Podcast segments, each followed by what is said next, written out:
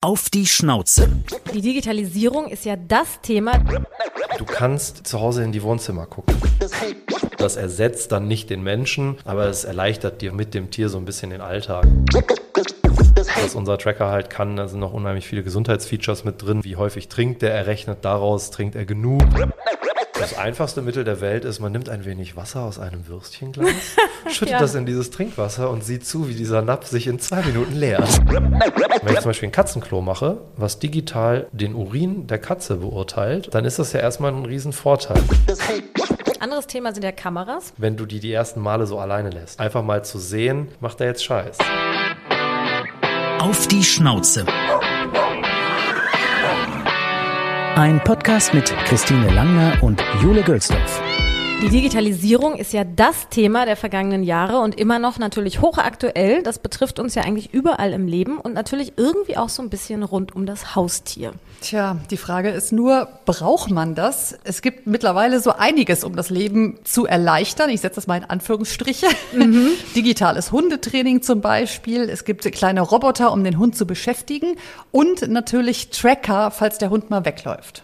Ja, aber es geht natürlich nicht nur darum, dass wir es einfacher haben. Auch in der Medizin zum Beispiel spielt die Digitalisierung eine große Rolle. Bei uns Menschen gibt es zum Beispiel Apps, die anzeigen, ob unser Herzschlag okay ist. Es gibt Fitness-Tracker und da hat sich ja auch beim Hund schon ein bisschen was getan. Ja, und da wollen wir heute drüber sprechen mit einem, der sich auskennt. Und das ist Fressnapf-Tierarzt Matthias Lebens. Na, der kennt sich aus. Hallöchen, schön, dass du da bist. Hi, grüß euch. Ja, wir haben es gerade angesprochen, Digitalisierung war ein Riesenthema, natürlich auch in der Corona-Zeit. Da mussten alle zu Hause bleiben. Online war ein Riesending. Und es gibt ja auch mittlerweile ohne Ende Online-Kurse. Taugt denn Hundetraining online? Ja, auf jeden Fall. Ne, Es ist immer ganz wichtig, dass man sich fragt, was brauche ich, was erwarte ich. Äh, Wenn ich jetzt einen ganz Extremfall habe, mit dem es dann irgendwann mal ins Eingemachte geht, ähm, dann muss ich das sicherlich erweitern. Aber gerade so, um vorab zu schauen, was sind so die Grunddinge, vielleicht sich auch mit Dingen zu beschäftigen, bevor man den Hund hat. Ne? Einfach schon mal so ein paar Erziehungstipps oder so Do's and Don'ts abzuklären. Das ist sicherlich sinnvoll. Was auch sehr schön ist, das ist natürlich auch so ein richtiger Vorteil dann eigentlich von der Digitalisierung. Du kannst zu Hause in die Wohnzimmer gucken. Das heißt, wenn du dich irgendwo mit den Tieren beschäftigen möchtest, das ist für einen Tierarzt ja auch auf anderer Ebene interessant. Zum Beispiel, wenn es um Haltungsbedingungen geht, das ist ja ein Stück weit bei einem Hund auch so. Ja, ich schaue mir an, wie interagieren die zu Hause, wie gehen die mit dem Hund um, wie geht der Hund um. Und äh, so kann ich da einen Blick reinwagen, was ich natürlich jetzt irgendwo, wenn wir uns draußen im Wald treffen, nicht machen kann. Auf der anderen Seite kann ich natürlich auch jetzt wieder als Experte, Unterstützender, als Trainer auch in die Haushalte reingehen. Ist aber auch wieder eine ganz andere Situation. Da ist auf einmal ein ganz fremder Mensch. Der Hund wird sich vielleicht anders benehmen, wenn man den Besitzern glaubt, immer schlimmer, als wenn, als wenn da niemand ist. Oh Ja. nee, da muss ich, wir haben das Gegenteil. Wenn die Trainer bei uns sind, macht der Hund immer alles und wenn wir aber alleine sind, macht das nicht mehr. Streber. Okay, ja, aber dafür ist es absolut super, ne, um sich damit einfach zu beschäftigen. Und ich glaube, für viele ist auch die Hemmschwelle viel geringer. Ne, ob das jetzt ein Online-Training ist ähm, oder zum Beispiel auch ein Online-Tierarzt, den ich ja nicht nur konsultieren muss, weil irgendwie ein Problem da ist, sondern ich kann ja zum Beispiel auch, äh, wie bei uns in der Telemedizin-Sparte, bei Dr. Fressnapf, da arbeiten Kolleginnen und Kollegen, die sich auf Verhalten spezialisieren. Da kann man sich auch mal Tipps holen für eine, ja, eine Urlaubsreise, die bevorsteht. Also man muss ja nicht immer ein krankes Tier haben, um einen Experten zu Rate ziehen zu wollen. Und dafür ist das natürlich super. Und wenn ich dann denke, ja, ach, muss ich damit jetzt zum Tierarzt gehen, nur weil der Punkt, Punkt, Punkt irgendwas macht. Ach nee, und so ist die Hemmschwelle geringer. Die Leute gucken sich das vielleicht online eher mal an, äh, klicken, klicken sich da durch. Und wenn ich dann wirklich professionelle Trainings oder andere Angebote dort wahrnehmen kann, umso besser. Und ich nicht irgendwie ja, die Tipps und Tricks von, von ja, dem nächstbesten, der einfach nur mal seine Kamera anmacht, wenn er zu Hause irgendeinen Blödsinn macht. Also dann ist es ja schon gut, wenn ich dort ein bisschen Expertise und Anleitung finde. Das äh, finde ich interessant mit diesen Online-Tierärzten. Das habe ich auch mal entdeckt, als wir zu einer Uhrzeit einfach was gesucht haben, wo jetzt kein Tierarzt mehr auf hat. Unsere Tierärzte macht das zum Beispiel auch so, wenn die einfach gerade voll ist, dass sie sagt, schick mal ein Foto, wenn du sagst, der hat irgendwas, ne, Ausschlag oder so. Wann funktioniert denn sowas nicht mehr? Gibt es da irgendwie so eine, so eine Faustregel? Jetzt zum Beispiel sag mal, für den Laien, dass man sagt, ab da sollte man vielleicht doch jemand mal richtig drauf gucken? Ja, wenn es blutet. Ja. Nein, also das Thema haben wir ja auch extrem. Ich weiß noch, als bei uns die Telemedizin-Sparte bei Fressnapf aufgemacht wurde, wir natürlich als Tierärzte da auch so ein bisschen mit äh, ja, involviert waren und da am Anfang auch echt extrem skeptisch war. Aber man merkt zunehmend, es gibt ja ganz, ganz viele Menschen, die grundsätzlich erstmal darüber reden wollen. Denen kann man sehr viel Panik nehmen, dem kann man sehr viel Sorge nehmen. Du kannst aber auch den Leuten, die eigentlich nur hören wollen, auch ist alles gut, brauchst nichts machen, auch damit nochmal einen Arschtritt verpassen. Insofern, das ist so das, als dass man sich auch in der Telemedizin, denke ich, versteht, so ein bisschen dieses Vorfiltern. Ne? Mhm. Was muss jetzt nachts um drei eine Zecke? Ist das jetzt ein Fall für einen Notdienst? Nee, sicher nicht. Ne? Und man sagt natürlich dann immer in dieser, ja, sag mal, Konsultationsphase, in der du dich in diese Telemedizin einwählst, gibst du an, was das Thema, was das Problem ist. Und wenn da irgendein Schlagwort fällt, was schon auf einen Notfall hindeutet, wirst du dort gar nicht erst zu einem Termin gebeten, sondern dann geht es halt gleich, bitte fahren Sie in die nächste Klinik, habe ich eben so salopp gesagt. Also logischerweise, wenn irgendwie ein Hund verletzt ist, schwerer verletzt ist oder ein Tier, es geht da ja definitiv nicht nur um Hunde. Ähm, es ist eine schöne Möglichkeit für die Tierhalter, sich also relativ schnell mal eine erste Meinung zu holen. Ist aber auch sonst ein sehr, sehr weites Feld. Es gibt ja auch für viele Tierhalter dort die Möglichkeit, sich eine zweite Meinung zu holen oder etwas, was sehr, sehr zeitintensiv ist und was in der Praxis kaum gemacht werden kann, wie zum Beispiel Beispiel eine komplette Ernährungsberatung mit Rationsberechnung etc. Das kann ich wunderbar digital machen. Dafür muss ich das Tier ja erstmal gar nicht sehen. Also klar habe ich den Vorteil, ich könnte, ne, man könnte sich das mhm. digital angucken, könnte erstmal sagen, jo, Du sagst zwar, der ist nicht zu dick, aber ich würde schon sagen, äh, das ist entweder die Kamera ganz unscharf oder der ist schon irgendwie fett. Ja, das sind so Dinge, aber dann kann man eben solche beratungsintensiven Geschichten zum Beispiel dort aussourcen oder aufwendige Befundbesprechungen, wo dann hinterher, weiß ich, zum Beispiel eine Reha folgt. Auch das kann man super digital betreuen, kann auch digitale Anleitungen bieten, weil der Tierhalter beim Tierarzt, der ist nervös, der ist aufgeregt, der Hund ist aufgeregt, die Katze wächst hier auch immer sowieso. Und wenn ich dann erkläre, was für physiologische spezifische Übungen der in den nächsten Wochen machen soll. Das hat ja jeder schon vergessen, während ich es erzähle. Und das sind also viele, viele Vorteile. Für die Praxen selbst ist natürlich der Vorteil, du hast ja eben auch gesagt, ne, es ist schwierig, du bist da so drauf gestoßen zu so einer Unzeit. Ne, einfach mittlerweile immer schwieriger, irgendwo auch noch einen freien Termin zu finden. Dann macht es erst recht Sinn, wenn es ja kein Notfall ist, es darüber abzuklären, damit sich die Tierärzte viel mehr auf das fokussieren können, wo sie definitiv gebraucht werden. Also sprich, der Hund erbricht wiederholt. Oder ich würde dann natürlich auch fragen, hey, heb doch mal eine Lefze hoch, wenn du das kannst und drück mal auf die Schleimhaut oder sag mir mal die Farbe der Schleimhaut oder ist die Zunge blau? Ja, ist sie, oh, du hast aber einen Ciao-Ciao, gut, da ist sie immer blau. Nein, aber das sind so Dinge, da muss man dann einfach mal gucken. Aber dann wissen die Leute erstmal so, okay, wir kommen mal runter, wir gehen mal ganz langsam diese Sachen durch und dann kann ich dir sagen, okay, der hat jetzt dreimal Durchfall gehabt keine Panik. Und beim nächsten sage ich, ja, der hat jetzt schon dreimal Durchfall gehabt. Ich würde jetzt mal fahren, weil da eine ganz andere Geschichte zum Beispiel dahinter steckt, wie irgendwie Verdacht auf hm. Giftköder, was auch immer äh, der Hund furchtbares der fressen Schau. Schau, blaue Zunge hat. Ja, das äh, ist dann wichtig zu wissen, ja. weil wenn man dann nämlich einfach nur fragt, ist die Zunge blau und der Besitzer sagt, ja, dann, dann wirst du recht hektisch am anderen Ende der Leitung. Ja. Genau, da gibt es bei anderen Tierarten auch noch äh, interessante Dinge, wo man einfach bei der einen Art oder Rasse ist es total schlimm und bei der anderen ist es halt total normal. Das heißt, man muss sich einfach ein bisschen logischerweise damit auskennen. Und du hast natürlich über die Telemedizin auch den riesen Vorteil, wenn ich die anderen Tierarten schon anspreche, wenn du eine Kleintierpraxis hast, Hunde und Katze betreut, es kommen aber doch immer wieder Kunden und sagen, oh, mein Wellensittich, oh, meine Schildkröte. Und ich sage, Gott, ich habe da keine Ahnung von. Dann kann man den Service natürlich irgendwie erweitern, hat dann einen Spezialisten an der Hotline sitzen, der muss dann nicht in jeder Praxis zugegen sein, weil sich das vielleicht auch gar nicht rentieren würde und hat dann immer so einen zentralen Ansprechpartner, der kann dann wiederum auch sagen, hey, pass auf, das und das solltest du jetzt tun oder tun mhm. lassen. Ich schreibe dir hier einen Befund, den gibt es dann immer und dann kann der Besitzer mit dem Befund zum Tierarzt gehen, wo zum Beispiel dann draufsteht, bitte mach nochmal ein Röntgenbild, schick mir das, ich würde gerne mal das und das sehen oder gib ihm eine Wurmkur mhm. und so weiter. Das, das müsste dann einfach relativ entspannt Hand in Hand gehen und dann ist es eine, eine super Ergänzung und eben keine Konkurrenz, was, was viele Leute denken. Mhm. Und auch eben nicht, und das ist halt auch ganz wichtig, so diese Absolution, ich mache jetzt, ich rufe ja jemanden an, dann brauche ich nicht mehr zum Tierarzt gehen. Also wir haben derzeit bei Fressnapf etwa 49 äh, Prozent der Fälle, die wir direkt an den Tierarzt weiter überweisen. Und jetzt muss man bedenken, bei den anderen 50, 51 ist es so, dass wir natürlich sagen, wenn das jetzt in drei Tagen, vier Tagen, fünf Tagen nicht besser wird, dann geht zum Tierarzt. Davon erfahren wir ja gar nichts. Das heißt, da wird mit Sicherheit auch nochmal 20, 30 Prozent auch beim Tierarzt vorstellig. Mhm. Es geht ja nur darum, dass der jetzt nicht sonntags nachts um drei muss, auch nicht Freitagmittag spontan, sondern dann kann man halt einfach ganz entspannt einen Termin machen, je nach vorliegendem Grund. Ja. Also keine Alternative, sondern eher ein Add-on sozusagen. Oder einfach ein, ein schöner Beipunkt dieser Digitalisierung. Ne? Naja. Die, für uns in der Arbeitswelt war es ja ganz genauso. Wir haben vorher auch kaum irgendwelche Online-Meetings gemacht. Jetzt ist das komplett normal. In zwei Jahren mal eben so. Und das ist ja auch für die Tierhalter so. Die machen jetzt Videotelefonie mit dem Tierarzt.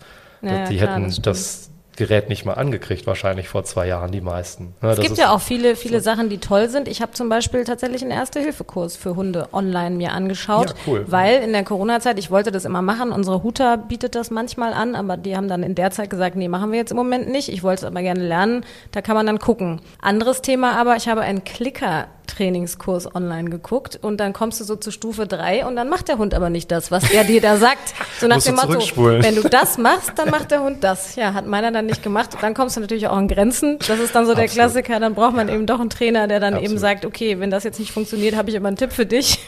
Ja, es sind ja auch ganz oft totale Kleinigkeiten. Sein, ne? ja. ne? Die kannst du in so einem Video dann gar nicht abbilden. Also ich bin, wie zum Beispiel, du, du stehst an der Straße, sagst Fuß, solltest immer mit dem Hund zugewandten Bein loslaufen.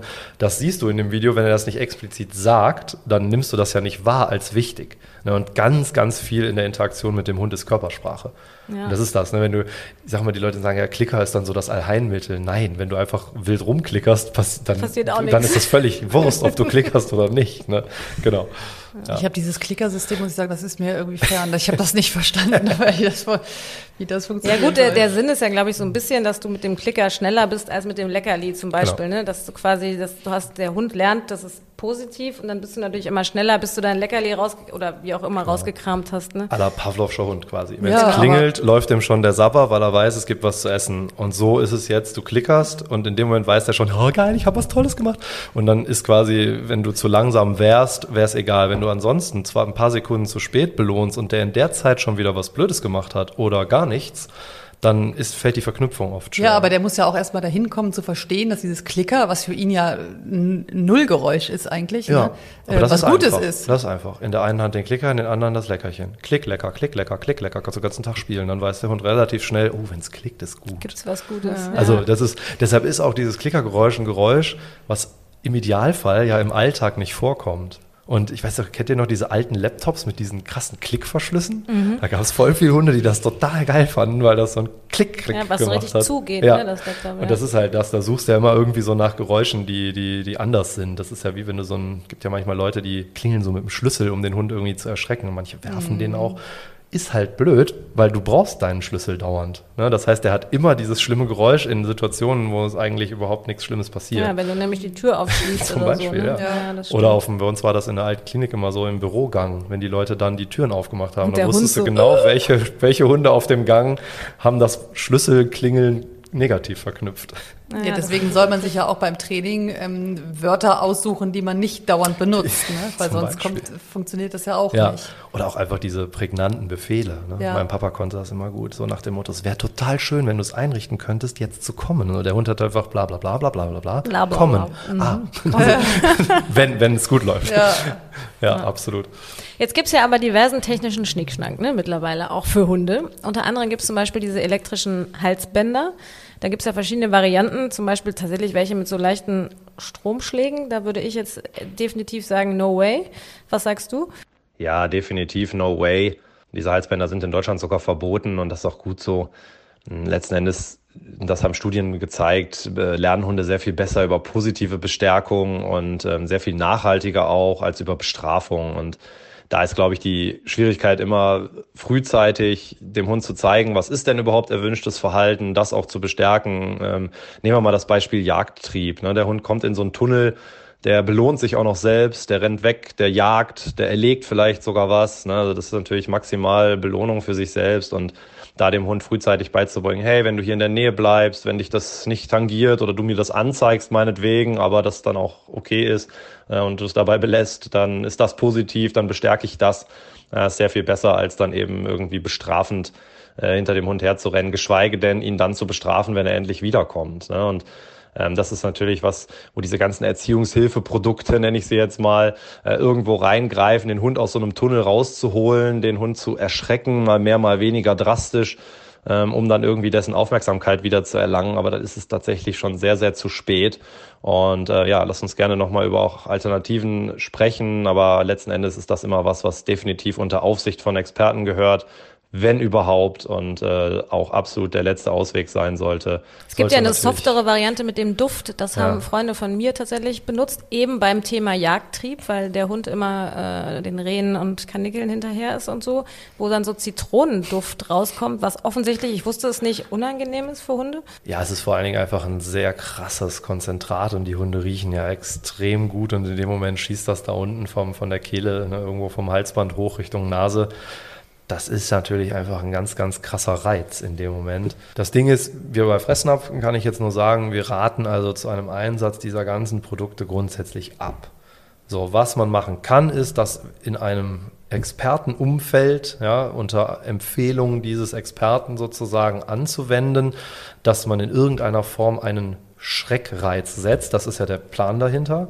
Aber für ganz viele Menschen ist es eben keine Erziehungshilfe, sondern eine Art Erziehungsersatz. Mhm. Und das darf es niemals sein. Ja, so nach dem Motto, wenn der bellt, gibt es ja auch so automatische Dinger, die dann anspringen, wenn der bellt. Jetzt ist der Hund alleine zu Hause und bellt sich irgendwie in Rage und wird den ganzen Tag so zugeduftet, der kann nie wieder riechen, außer Zitrone.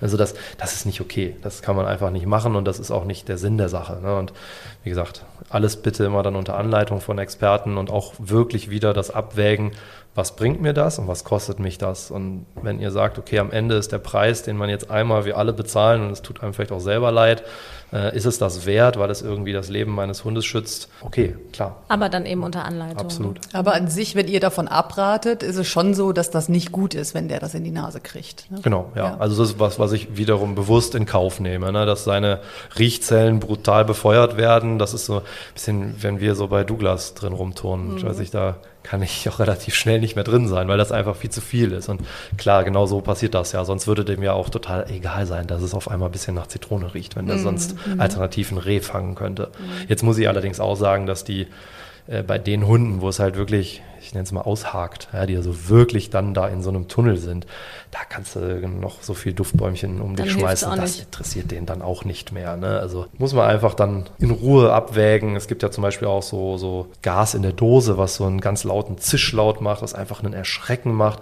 Äh, man kann das zum Beispiel, wenn man einen Hund, der, der nicht gut leinenführig ist, einfach mit dem Fuß über den Boden schrappen. Also das sind ja einfach nur plötzliche Geräusche, wo der Hund einfach nur denkt, was ist das? Also dafür, ich muss den ja nicht zu Tode erschrecken. Also das mhm. heißt, dieser Grad bis hin dazu, dass ich ihn mit Strom oder Wasser oder, oder Duft traktiere, der sollte da wirklich allerletzte Ausfahrt sein. Und so der klassische Hundehalter, der jetzt einfach irgendwie bei uns im Markt Rat sucht, weil der Hund, keine Ahnung, irgendwie, der bellt immer, wenn der Briefträger kommt. Da brauche ich den noch lange nicht mit Strom zu behandeln. Ne? Da muss man einfach dann mal abwägen und sagen, pass auf, es gibt noch ganz viele Möglichkeiten, die du ausnutzen kannst. Der Hund fühlt sich offensichtlich bedroht in irgendeiner Form. Gib ihm Sicherheit. Wir haben die und die Dinge, aber du musst vor allem dies und das tun. Da ist eine Beratung oder ein Experte an der Hand, also ein Trainer, äh, so viel wichtiger als irgendein Produkt am Ende. Aber ist denn eigentlich dieses Bellen grundsätzlich was Schlechtes?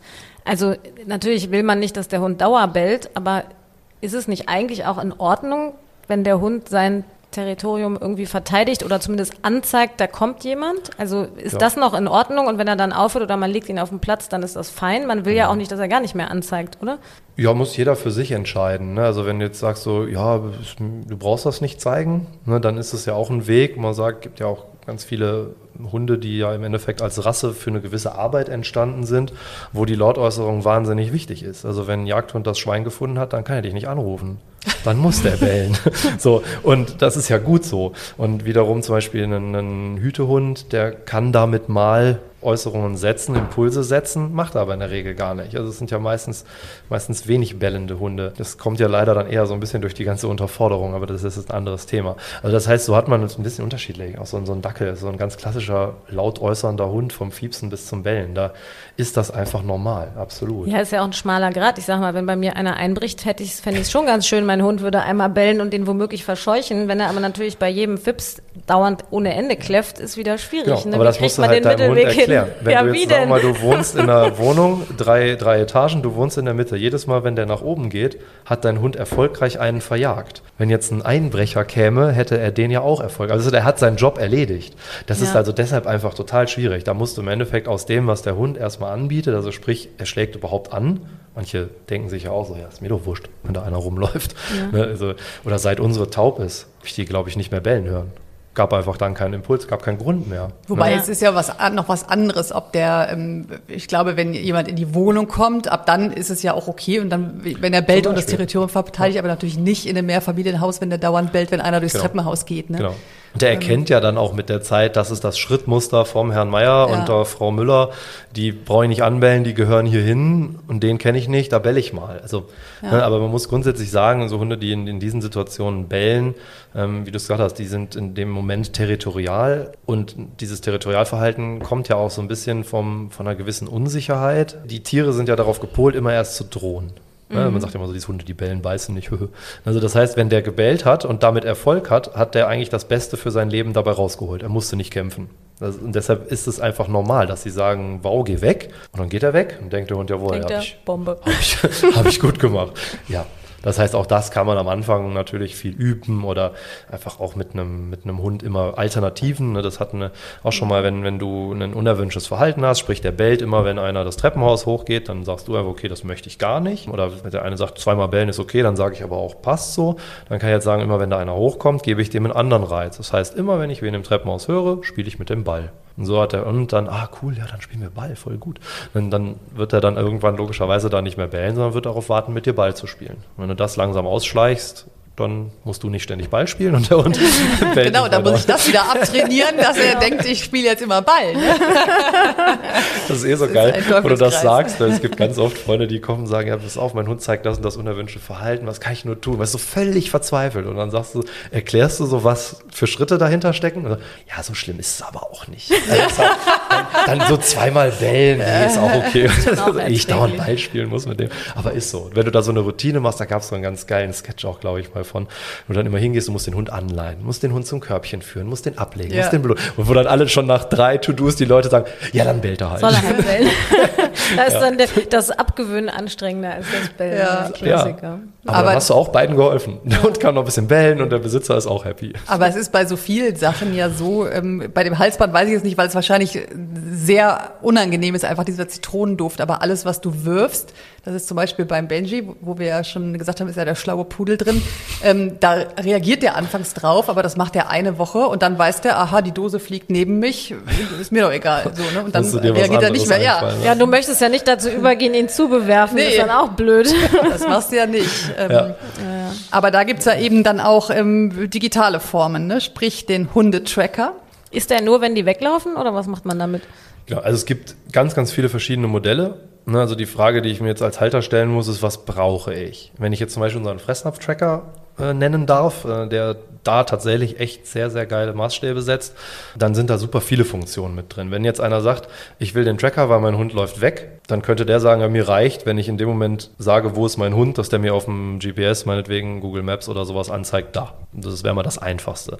So, dann kann ich aber noch sagen, ja, mich interessiert aber schon, wo der jetzt überall war. Das heißt, dann brauchst du ja einen, der das aufzeichnet. So, und jetzt kommt der nächste und sagt, ach, dieses ganze Getracke da, mein Hund rennt nicht weg. Aber ich finde diese Fitnessgeschichte total geil. Also wenn wir zusammen laufen gehen, dann weiß ich über den Tracker, wie weit waren wir, wie lange ist der Hund gelaufen. Dann gucken wir mal, der Hund läuft nämlich bestimmt mehr als ich. Find fand ich selber auch total interessant zu sehen, okay, wenn ich 10 Kilometer irgendwie abreiße, war der Hund leider 35 unterwegs. sehr, sehr demotiviert und hatte dafür keinen Puls.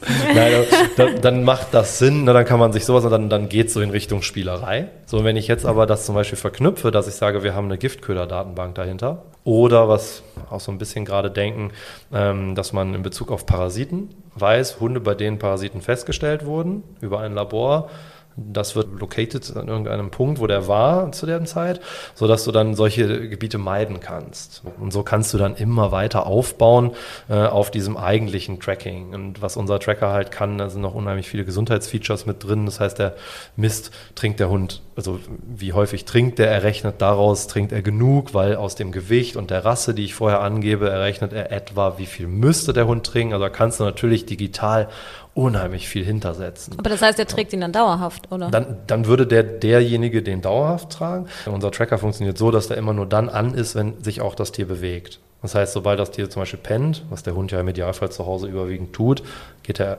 geht er in Standby. Ja, aber auch da wieder, ne, wenn einer sagt, du, also das interessiert Aber mich wie nicht. macht man ihn dann fest? Am Halsband. Am Halsband, Genau, oder am. Geschirr. Die zwei Möglichkeiten, ja. Aber man würde den dann ja nicht alleine lassen mit Halsband, macht man ja nicht, ne? Das, falls sie sich irgendwo festhaken oder so. Ja, das kann man beim Oder? Hund eigentlich ganz gut machen. ne? Bei den Katzen ist das ein großes Problem, bei den Freigängern. Beim Hund, wenn man da jetzt, also ich kenne den Fall toi toi toi nicht, weder als Tierarzt noch als Halter, kann man natürlich auch sagen, okay, wenn ich jetzt nicht da bin, nehme ich es ab oder ist es an einem Geschirr, was vielleicht enger anliegt. Aber, Aber muss man das wissen, wie viel der eigene Hund trinkt? Also was würde man jetzt machen, wenn man denkt, er trinkt zu wenig? Ja, und dann? Ich kann jetzt immer im Gegner ihnen eine Spritze in den Mund, oder? Nö, auch das, ist das einfachste Mittel der Welt ist, man nimmt ein wenig Wasser aus einem Würstchenglas, schüttet Ja. das in dieses Trinkwasser und sieht zu, wie dieser Napf sich in zwei Minuten leert. Also da gibt es Mittel und Wege. Ne? Oder man weicht das Trockenfutter ein, man stellt vielleicht auf ein Nassfutter um, ne? je nachdem, was, was für andere Vor- und Nachteile man wichtig findet. Das geht schon. Oder zum Beispiel bei meiner ist es so, die trinkt gefühlt eigentlich nur aus irgendwie Pfützen, Bächen, Flüssen und äh, der Gießkanne im Garten. Ja, wenn ich das weiß, ne, dann biete ich ihr das halt an. Aber das ist auch nicht so gut, ne? Aus Pfützen, habe ich mal gehört. Kommt drauf an, ne? also wenn du im Sommer Wasser hast, was lange steht, auf keinen Fall, genau. Also lang stehende Gewässer, aber so wurscht eigentlich bei einer kleinen Pfütze vielleicht noch ein bisschen schneller als bei einem großen See, aber das sollte man wirklich eigentlich immer meiden. Bei Fließgewässer, Bäche, Flüsse und so, da ist es nicht so ein Thema. Man kann natürlich jetzt wieder spitzfindig sein, sagen, klar, wenn ich irgendwo im Wald und zwischen Feldern spazieren gehe, der Eintrag vom Nitrat über die Düngung ja. etc. Also wenn einer da Nee, Probleme mit hat, ähm, muss man das natürlich Beim See ähm, wurde mir auch oft gesagt, wenn der Benji dann draus trinken wollte, dann sagen die, ich glaube, Blaualgen Ja, genau. kann das sein? Also Blaualgen. Blaualgen sind, ist ja eigentlich ein Bakterium. Ja. Das heißt nur Blaualge. Ja, genau, und das ist genau das. Du hast im Sommer eine Sonneneinstrahlung, hast ein stehendes Gewässer mit wenig äh, Aus, Austausch und, und dann irgendwann logischerweise auch wenig Sauerstoff. Dann kippen die Gewässer, so sagt man ja. Da gibt es ja auch immer so diese Blaualgen-Tracker. das wäre zum Beispiel auch ein super Thema für unseren Tracker. Da denken wir auch gerade drüber nach, weil das im Sommer tatsächlich in den Tierarztpraxen leider ein Riesenproblem ist. Was, was äh, macht das beim Hund? Durchfall oder? Es bringt sie Schlimmer. leider sehr häufig um. Ach, ja. Also ehrlich? Erbrechen Okay. und Richtig Durchfall. giftig ist ja, es. richtig giftig. Also Erbrechen und Durchfall ist immer so, dass das Erbrechen und Durchfall geht immer, ne, wenn man Ja. Symptome sucht. Aber das ist tatsächlich wirklich richtig tödlich. Was ja aber heißt, man darf die dann auch gar nicht baden lassen, Auf weil du kannst sie ja dann nicht Auf davon abhalten Fall. zu trinken. Genau, Ne? auf keinen Fall. Also die soll, wenn du dir in irgendeiner Form unsicher bist bei einem Gewässer, ist zum Beispiel auch ein ganz wichtiger Punkt bei der Erziehung. Ich hatte ja mal in einem anderen Beitrag erzählt, ähm, dass man die Befehle immer mit okay gibt oder die Erlaubnis mit okay gibt. Und das macht super viel Sinn, wenn du Hunde hast, die gerne schwimmen, dass die in Anführungszeichen fragen, bevor die da reingehen. Das kann im Sommer ein lebensnotwendiger Unterschied sein, ne? dass du, wenn du nicht okay sagst, der auch nicht da reingeht. Weil mitunter rennt der einfach, weiß ich nicht, 200 Meter vor im Wald, weil der weiß, da ist mein Tümpel. Und Das- woran das erkenne ich das eigentlich? Kann man das irgendwie sehen Man kann das sehen, wenn das, das ist so eine ganz, ah, wie ist die Farbe? So ein ganz giftiges Blau-Grün. Und zum Also, Schwimmen ist das aber schon. nicht schädlich für den Menschen. Doch, wenn er davon Wasser aufnimmt genug, dann ist das schädlich, absolut. Also es ist selbst irgendwann für Fische schädlich, die können noch am besten damit umgehen. Ähm, ist auch was, was zum Beispiel häufig in den in Aquarien auftritt. Ne? Das sind also, deshalb ist, wie gesagt, man, man, wenn man es sieht, ist es auch schon sehr arg. Also einfach ein stehendes, trübes Gewässer, kein Austausch, wäre ich im Sommer einfach vorsichtig. Solange das als Badesee deklariert ist, wird das ja jeden Tag überwacht. Das heißt, diese Gewässer, ich weiß nicht, bei uns in Bayern ist das ein extrem großes Thema. Das passiert jeden Sommer, weil das ja alles nur so flache Tümpel sind durch diese Karpfenwirtschaft.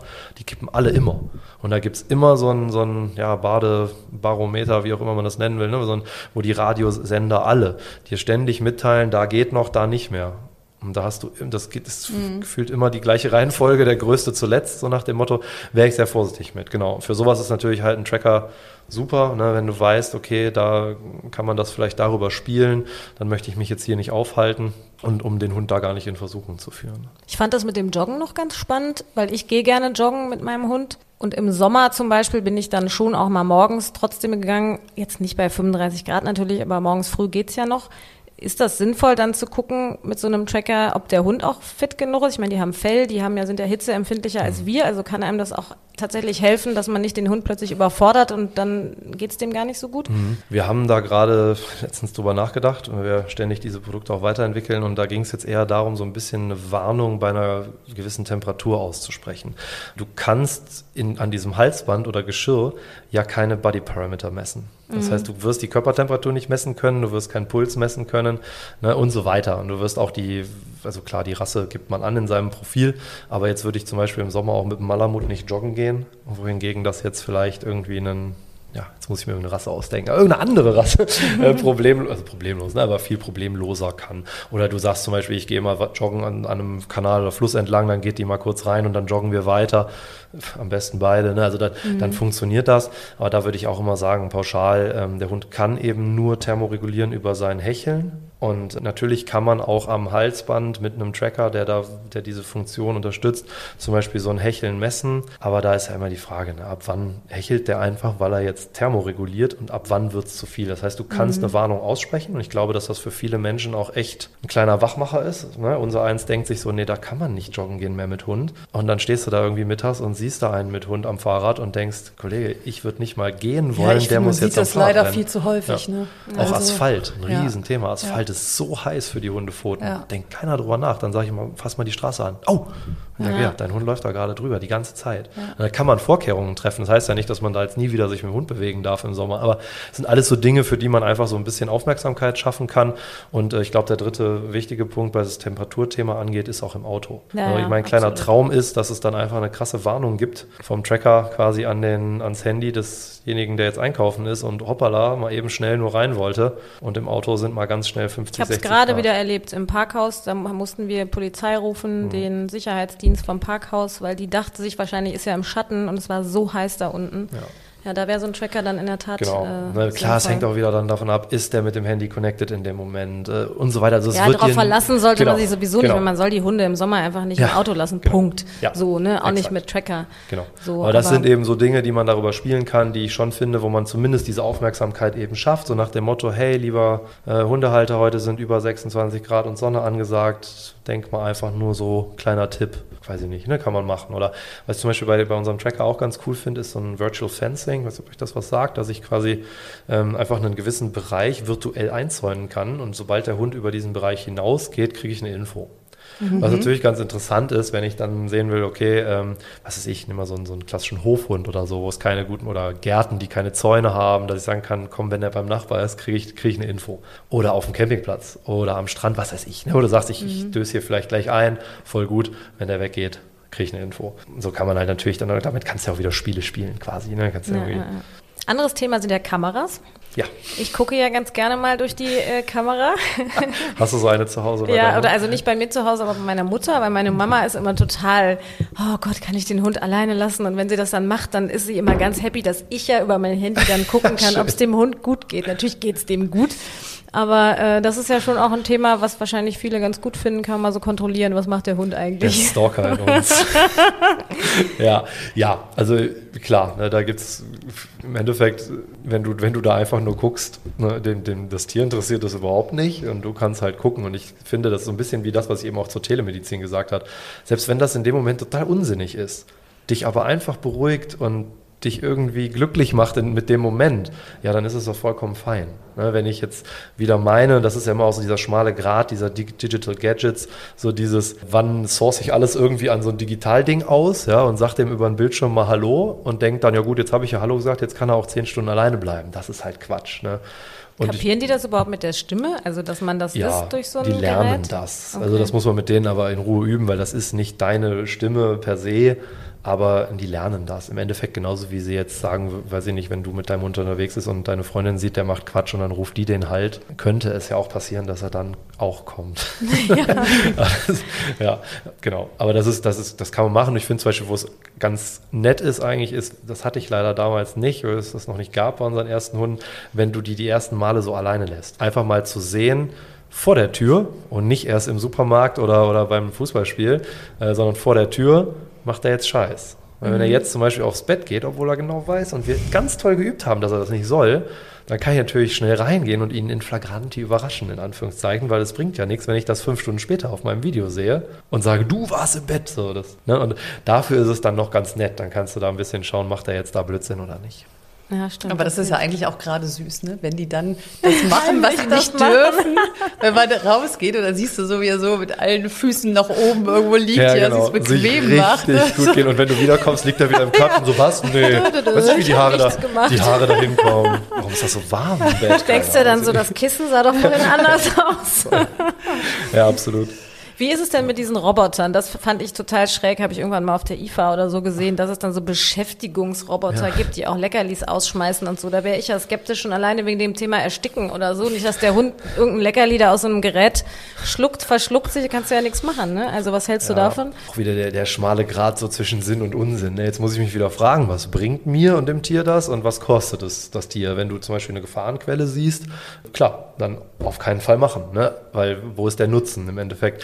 Wenn ich sage, dass ich mache das als Bereicherung und als irgendwie ist es ja eine Form von Intelligenzspielzeug. Ja, er muss ja verstehen, da kommt jetzt irgendwie ein Licht oder ein Ton oder meine Stimme, da muss ich da hinlatschen, dann kriege ich da einen Brecki, da habe ich mich mal wieder bewegt. Bringt den Hund nicht um, weil im Gegenteil vielleicht sogar, ne, hat er irgendwie ein bisschen einen kleinen Input, dann ist das auch fein. Wo ich immer wieder, und das habe ich ja eben auch schon gesagt, wo es für mich immer kritisch wird, ist dann zu sagen, ja, den habe ich ja jetzt heute über einen Roboter beschäftigt, da brauchen wir ja jetzt nur noch Pipi machen gehen und dann ist auch gut. Das ist es nicht. Ja, dafür haben wir die Tiere nicht, ne? um dann mit dem Roboter mal ein bisschen Leckerlis zu schmeißen. Mhm. Vor allem für was? Die werden ja dann auch was mit Futter für, für keine körperliche Arbeit belohnt. Das, ist, das kann auch in die Hose gehen. Aber funktioniert das denn? Oder versuchen die dann, würde ein großer Hund versuchen, den Roboter aufzubeißen, um da schneller an den, Der Labi bestimmt. Der würde dann Kleinteile des Roboters. Roboter. genau. Die armen Labis, Entschuldigung. Ja, der wir, wir haben selber zwei. Wir haben selber zwei. Ja, ach, das ist klar. Also wenn, das kann schon sein. Und das, ich meine, das Blödste, was du machen kannst, ist, du bist jetzt das erste Mal länger weg, stellst ihm einfach das Ding hin und machst dann irgendwie in deinem Büro so, Play. Das wird in die Hose gehen, auf jeden Fall. Es wird mit Sicherheit auch genug Hunde geben, die sich dramatisch erschrecken vor dem Ding oder so einer blechernen Stimme oder irgendeinem Piepsignal und im blödsten Fall, was weiß ich, hier irgendwie deine ganzen Möbel in ihrer Panik umrennen. Also das wäre mit Sicherheit nicht der schlimmste Fall. Weißt, also mhm. das, das ist Quatsch, das muss man einfach mit denen üben, wo es Sinn macht, wenn man von der Beschäftigung ein bisschen Richtung Fütterung geht, weil zum Beispiel gerade bei der Katze es eigentlich deutlich gesünder ist, viele kleine Portionen über den Tag verteilt zu füttern. Das wäre gut. Ja, oder wo man sagt, du bist eine Wohnungskatze, hier ist dein Klo, hier ist dein Spielzeugbaum, ich bin heute mal nicht da, da muss ich nicht gleich irgendwen kommen lassen, wenn ich so einen Automaten habe. Und das ist ja was, was zum Beispiel in der Aquaristik schon ewig gibt, dass da einfach so ein Aquarium halt täglich mit einer Portion Trockenfutter mhm. gefüttert wird, wenn jemand im Urlaub ist muss man dann auch wieder sagen, okay, was ist der Preis? Der Preis ist, wenn jetzt irgendwas mit dem Aquarium ist, der Automat sagt nicht Bescheid, ey, Kollege, das Wasser kippt. Ne? Mhm. Ne? Also insofern auch da wieder, das ersetzt dann nicht den Menschen, aber es erleichtert dir vielleicht dann einfach mit dem Tier so ein bisschen den Alltag und dann lernen die das halt auch gut, wenn du es denen beibringst. Das Ding einfach nur dahin stellst. Ist ja so ein bisschen vielleicht analog auch für uns in der Tiermedizin. Damals weiß ich noch, als ich im Studium war, war es relativ neu, äh, diese Melkroboter. Dass also einfach da keiner mehr die äh, Kühe melken geht, sondern dass das der Roboter macht. Und dann hieß es am Anfang auch, naja, wenn der Landwirt nicht mehr jeden Tag seine Tiere sieht, und zwar ständig, dann gehen da ganz viele Krankheiten durch die Lappen. Und das war immer so dieses Thema zu sagen, ich habe zwar einen Melkroboter, der nimmt mir ganz viel Arbeit ab und der misst ja auch ganz viele Gesundheitsparameter, gerade in Bezug auf die Milchqualität, aber ob zum Beispiel die Klauen gesund sind oder nicht, das sieht Misst der Melkroboter an sich erstmal nicht. Da kann man natürlich wieder mit Kamerasystemen, was weiß ich, das auch alles digitalisieren. Aber wie gesagt, solange man immer denkt, ich bin als Mensch noch der Hauptverantwortliche und nicht das Gadget, kann man viel machen. Wie ist es mit elektronischem Spielzeug? Also gibt es da irgendwas, wo du sagst, ach ja, das kann man schon machen, ist sinnvoll oder macht dem Hund einfach Spaß? Das kann, kann ja auch mal reichen. Es gibt zum Beispiel einen Floppy-Fisch, den liebt ja, mein Hund. Ich wollte gerade Der fragen. immer so mit oh. der Schwanzflosse wedelt. Wie früher, der war an der Wand hing und da ja, so ein genau. Lied gesungen hat. Den findet ja. mein Hund super. Ja, genau. Aber auch da wieder eigentlich so ein bisschen wie mit fast allem Spielzeug, machst du halt unter Aufsicht. Ja, ja, klar, sowieso genau. unter Aufsicht, ja, aber das da findet er einfach witzig genau, so, ne? Da gibt es ja auch so viele Intelligenzspielzeuge, die so funktionieren oder was bei Katzen ja auch immer so ein viel diskutiertes Thema ist, ist der Laserpointer und so, ne? Und wenn du das jetzt irgendwie nicht komplett gelenkzerstörend anwendest und denen nicht in die Augen leuchtest und keinen reflektierenden Boden ne, und so weiter, äh, dann, dann ist das sicherlich ein Tool, um, um ein Tier zu beschäftigen. Ja, jetzt bin ich nicht der Katzenexperte vor dem Herrn, aber ich habe diese Diskussion schon mit, mit vielen Kolleginnen und Kollegen auch geführt. Und so ist im Hundebereich letzten Endes wahrscheinlich auch, wenn du jetzt irgendwelche Intelligenzspielzeuge zum Beispiel hast, wo sie einen Knopf drücken müssen, damit dann automatisch eine Klappe aufgeht. Ich weiß auch, kennt ihr diese Hütchen-Intelligenzspielzeuge? Also mm, unsere Lappis, ja. jetzt sind die, die laufen da einfach durch, dann fallen die alle um und dann fressen die alles. Das war das Intelligenzspielzeug.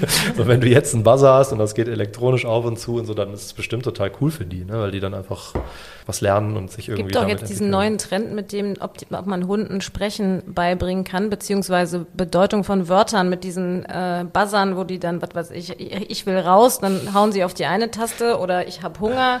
Das soll, ist doch jetzt irgendwie so ein neuer ja. Trend, aber das ist, wird ja eher kritisch diskutiert, ne? oder? Ehrlich gesagt, weiß ich, kenne ich den Trend nicht, aber es ist ja grundsätzlich so, dass der Hund eigentlich seine Signale hat, um dir zu signalisieren, was er will. So, also ne, ein Hund wird ja im Idealfall nicht in die Wohnung pieseln, sondern der wird dir ja zeigen, ich würde gern rausgehen. Da ist es dann eher so ein bisschen, ich sag mal, der Ersatz für das andere Ende der Leine, der lange genug nicht rafft, dass er jetzt, dass der Hund was will. Na, jetzt mal klar, wenn du die Hunde fragst, will er wahrscheinlich den ganzen Tag, dass du was in den Napf schmeißt. Ne? Aber ja. so dieses, dieses, jetzt ist Zeit eigentlich fürs Fressen, jetzt will der essen, das sieht jeder Besitzer seinem Hund 100 Meter gegen den Wind an. Ne? Da brauchst du keinen, keinen keine Knopf ja, für. Ne? Und das passt doch eigentlich nicht dazu, dass man immer sagt, Hunde hätten kein Zeitgefühl. Ne? Weil es genau das ist, wenn du die immer zur gleichen Zeit, und der Benji kriegt immer, ne, jetzt nicht auf die Sekunde, klar, aber, und dann, der kommt auch wirklich dann, wie du sagst, der zeigt, der ja. steht dann in der Küche. Und also, ja, dann haben die doch dieses Zeitgefühl. Ja, die, also klar, die verknüpfen das, ja, ich glaube, das ist auch so ein, so ein menschliches Thema. Ne? Du sagst Zeit, das verknüpfen wir irgendwie mit Uhrzeit, mit Termin. Die haben natürlich als Zeitgefühl, logischerweise wie jedes Lebewesen, die Dämmerungsphase, den Sonnenaufgang, den Sonnenhöchststand. Ne? Also die haben da ja auch noch viel mehr ein Gespür dafür, wie verläuft so ein Tag. Mhm. Und das ist bei Hunden ist ja eins ganz krass, das ist Routine. Mhm. Ne? Das macht ganz viel Sicherheit, das macht ganz viel ja, Routine halt in so einem Alltag. Und wenn du sagst, okay, ich fütter halt immer morgens nach dem Aufstehen, gehen wir einmal raus und dann gibt's Futter. Das heißt, dann geht's gar nicht so sehr, wenn du jetzt um 10 Uhr aufstehst und mhm. mit dem einmal spazieren gehst und Futter gibst oder um 6 Uhr aufstehst, der wird immer das dann einfordern. Mhm. War bei uns ganz lange ein Problem, als sich meine Arbeit geändert hat ja, habe ich den Hund immer relativ früh gefüttert bei meinem Job vorher, weil ich dann zur, ja, zur Geschäftsschluss der Klinik äh, sehr weit mit dem Fahrrad mit ihr nach Hause gefahren bin und dann wollte ich, dass sie halt vorher gefressen hat und nicht zu nah vorher, ne, weil wir mhm. ja eben körperliche Höchstleistungen liefern mussten. Und äh, als ich das danach nicht mehr musste, war halt jedes Mal, wenn dieser obligate Mittagsspaziergang dran war, äh, wollte dann sollte gefressen werden und dann war es halt erst eins oder so. Und dann habe ich gesagt, ja, ich weiß, von der, vom Ablauf her wärst du jetzt dran, aber das, also die machen das mehr so an diesen mm, Routinen fest, okay. als an der Uhrzeit. Mm. Ne? Also Oder es ist dann einfach der Hunger. Weil wir hatten das ja bei der äh, Nele Neuhaus, ja. die, da bekam der Hund immer abends oder nachmittags, da saßen wir nämlich beim Podcast um 17 Uhr wollten eigentlich schon fertig sein und dann hat der Hund auch angezeigt. Aber ja. vielleicht ist es dann auch einfach, dann waren halt 24 Stunden rum und dann merkt der Hund halt, ja. jetzt ist aber langsam ja. mal Zeit. Wenn ne? gar keine also. Routine eintrifft, dann kann man es ja auch mal versuchen. Ne? So ist ja auch nicht. Oder ihr kennt es ja vielleicht auch, wenn man irgendwie zu zweit ist und dann, dann, wie oft diese Frage kommt, hat der Hund schon gefressen? Und dann ist aus dem anderen Raum, ja, natürlich. Wieso? Ja, der steht hier gerade vor mir, als ob er noch nie was gekriegt hätte. Das Funktioniert bestimmt auch manchmal, dann gibt es einfach zweimal Futter. Ja, natürlich. Dann hört, dann hört der andere die Breckis so. Nein, die hat schon gegessen. das ist so, auf jeden Fall. Würdest du denn zum Schluss sagen, also Digitalisierung Fluch oder Segen oder beides? Ja, wir haben ja bisher noch gar nicht so sehr über diese ganzen gesundheitlichen Gadgets geredet. Ne? Das, was wir jetzt hatten, war ja viel so irgendwie Entertainment für Halter, meist mehr für den Halter als fürs Tier. Auch da wieder, solange es dem Tier nicht schadet, äh, ist viel möglich. Was ich wirklich kontrovers denke, ist eher so dieses, ähm, ich mache eine Gesundheitsüberwachung, eine dauerhafte und was macht das jetzt mit dir als Halter? Lebst du jetzt dauerhaft in Angst, dass das Ding gleich piept? Oder du hast das gesagt mit der, mit der Herzfrequenz. Ne? Also ich habe Freunde, die da leider Bedarf haben. Die sagen auch jedes Mal, wenn das Ding summt, erst fällt mir das Herz in die Hose, dann habe ich, dann habe ich 300 Puls. Und dann sagt mein Körper und mein Geist sofort, hey, ja, ist ja nichts, fühlt sich doch gut. Ne? Und das, das hat das Tier aber nicht. Das ist so ein bisschen auch wie diese plötzliche Kindstotmatten oder so, die dann die ganze Nacht einfach losgehen, weil das Kind sich mal nicht bewegt und du erschreckst dich zu Tode, dabei ist alles gut. Das heißt, das finde ich. Aber wie wäre das denn beim selbst. Hund? Gibt es für Hunde sowas wie eine iWatch oder sowas, die du dann, es, aber wo machst du die überhaupt fest? Es gibt verschiedene Ansätze, ja. Also es gibt mittlerweile da relativ viel, da wir uns ja viel auch mit diesen Innovationen hier von Seiten Fressnapf beschäftigen, was so auf den Markt kommt, kennen wir da natürlich auch ganz viel, was auf dem deutschen oder europäischen Markt auch noch gar nicht vertreten ist. Es gibt so kleine Chips als Implantate. Mhm Das ist genauso wie der Chip, äh, beziehungsweise es ist auch der gleiche Chip, der hat dann nur Funktionen äh, wie, die, wie das normale Chippen, also das zur Identifikation.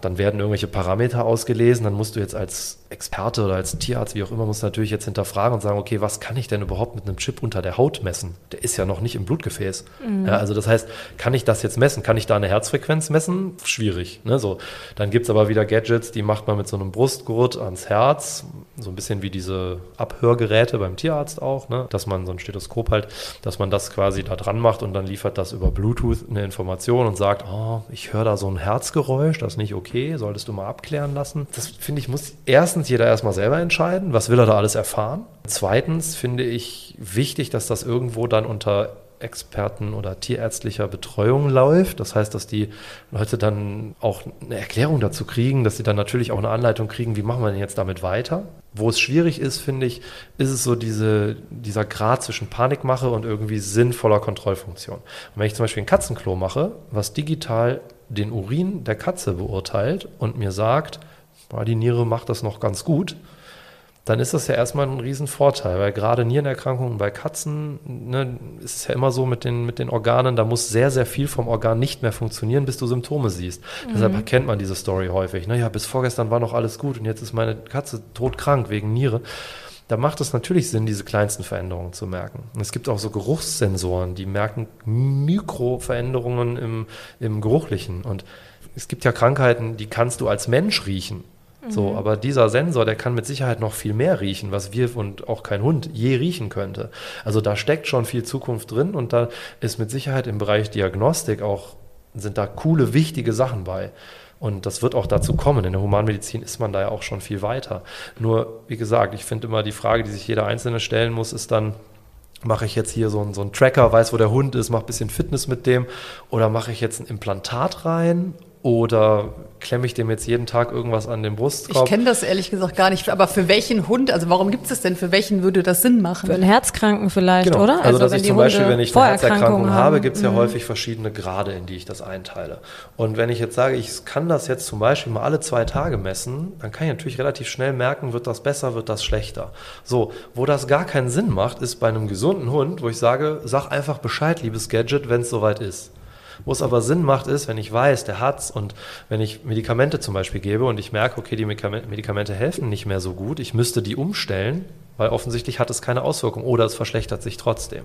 Weil mhm. ich finde, bei all den Erkrankungen zum Beispiel, wo man, wo es eh um Prophylaxe geht, also gesunde Ernährung, Nahrungsergänzungsmittel meinetwegen oder weiß der Geier, was man alles machen kann. Ja, gesundes Leben einfach. Finde ich es fahrlässig zu sagen, ich hänge da so ein Ding dran, das warnt mich schon. Ja, mhm. Ich würde lieber sagen, nee, mach ein gesundes Leben. Sorgt dafür, dass es die Warnung ja, nicht braucht. Genau. Ne? Und das, das ist so einfach ja. der schmale Grad. Wenn jemand sagt, ich mache das gesunde Leben und ich habe das Ding trotzdem, weil ich lieber drei Wochen vorher als drei Wochen zu spät davon erfahre, ist das ja auch völlig legitim. Und wie gesagt, da wird es auch hingehen. Und wenn ich sehe, zum Beispiel die Telemedizin, da macht das auch wieder total Sinn, wenn ich so ein Diagnostiktool habe, was digital digital funktioniert. Also ich sagen kann, du pass auf, ich schicke dir was zu, Du benutzt das, während wir telefonieren. Das heißt, ich kann dir genau sagen, wie du das anwendest. Wir machen meinetwegen fünf Messungen und verfallen nicht nach der ersten in Panik. Also einfach unter Anleitung ähm, könnte ich mir vorstellen, dass da ganz viele sinnvolle Sachen bei sind. Ne? Und ich habe es eben zum Beispiel mit dem Melkroboter ja auch gesagt. Der mhm. zählt die Zellzahl in der Milch, der guckt, ob da Entzündungszellen drin sind. Und was wir in den Labors in der Tier- und Humanmedizin haben, dass die Zellen automatisch gezählt werden, dass ausgewertet wird, welche das sind. Da hat früher immer einer durchs Mikroskop geguckt, stundenlang. Also das macht schon alles Sinn. Ne, man muss einfach nur immer am Ende hinterfragen, was ist am Ende für den Laien cool ja, und was bringt dann ihm und dem Tier was. Oder, weiß ich nicht, guckt er irgendwie den ganzen Tag das arme Tier krank, weil das Ding mhm. vor sechs Wochen mal gepiept hat, dabei war nur der Akku leer. Also ist wahrscheinlich wie bei allem, es braucht einen gesunden Mittelweg. Richtig, und etwas Verstand. Ja, das ist, kann ja sowieso das ist das größte Problem, glaube ich. Das ist doch ein gutes, ein gutes Schlusswort. Es braucht immer ein bisschen Verstand. Ja, Vielen Dank. Können wir uns darauf einigen. Gerne. Auf die Schnauze. Ein Podcast mit Christine Langner und Jule Gülsdorf. Hat euch die Folge gefallen? Abonniert und teilt auf die Schnauze gerne und lasst bei Apple Podcast eine positive Bewertung da. Bei Fragen und Anregungen schickt gerne eine Mail an auf die Schnauze Podcast at gmail.com. Bei Instagram at auf die Schnauze. Auf die Schnauze. Haustiere und ihre Promis.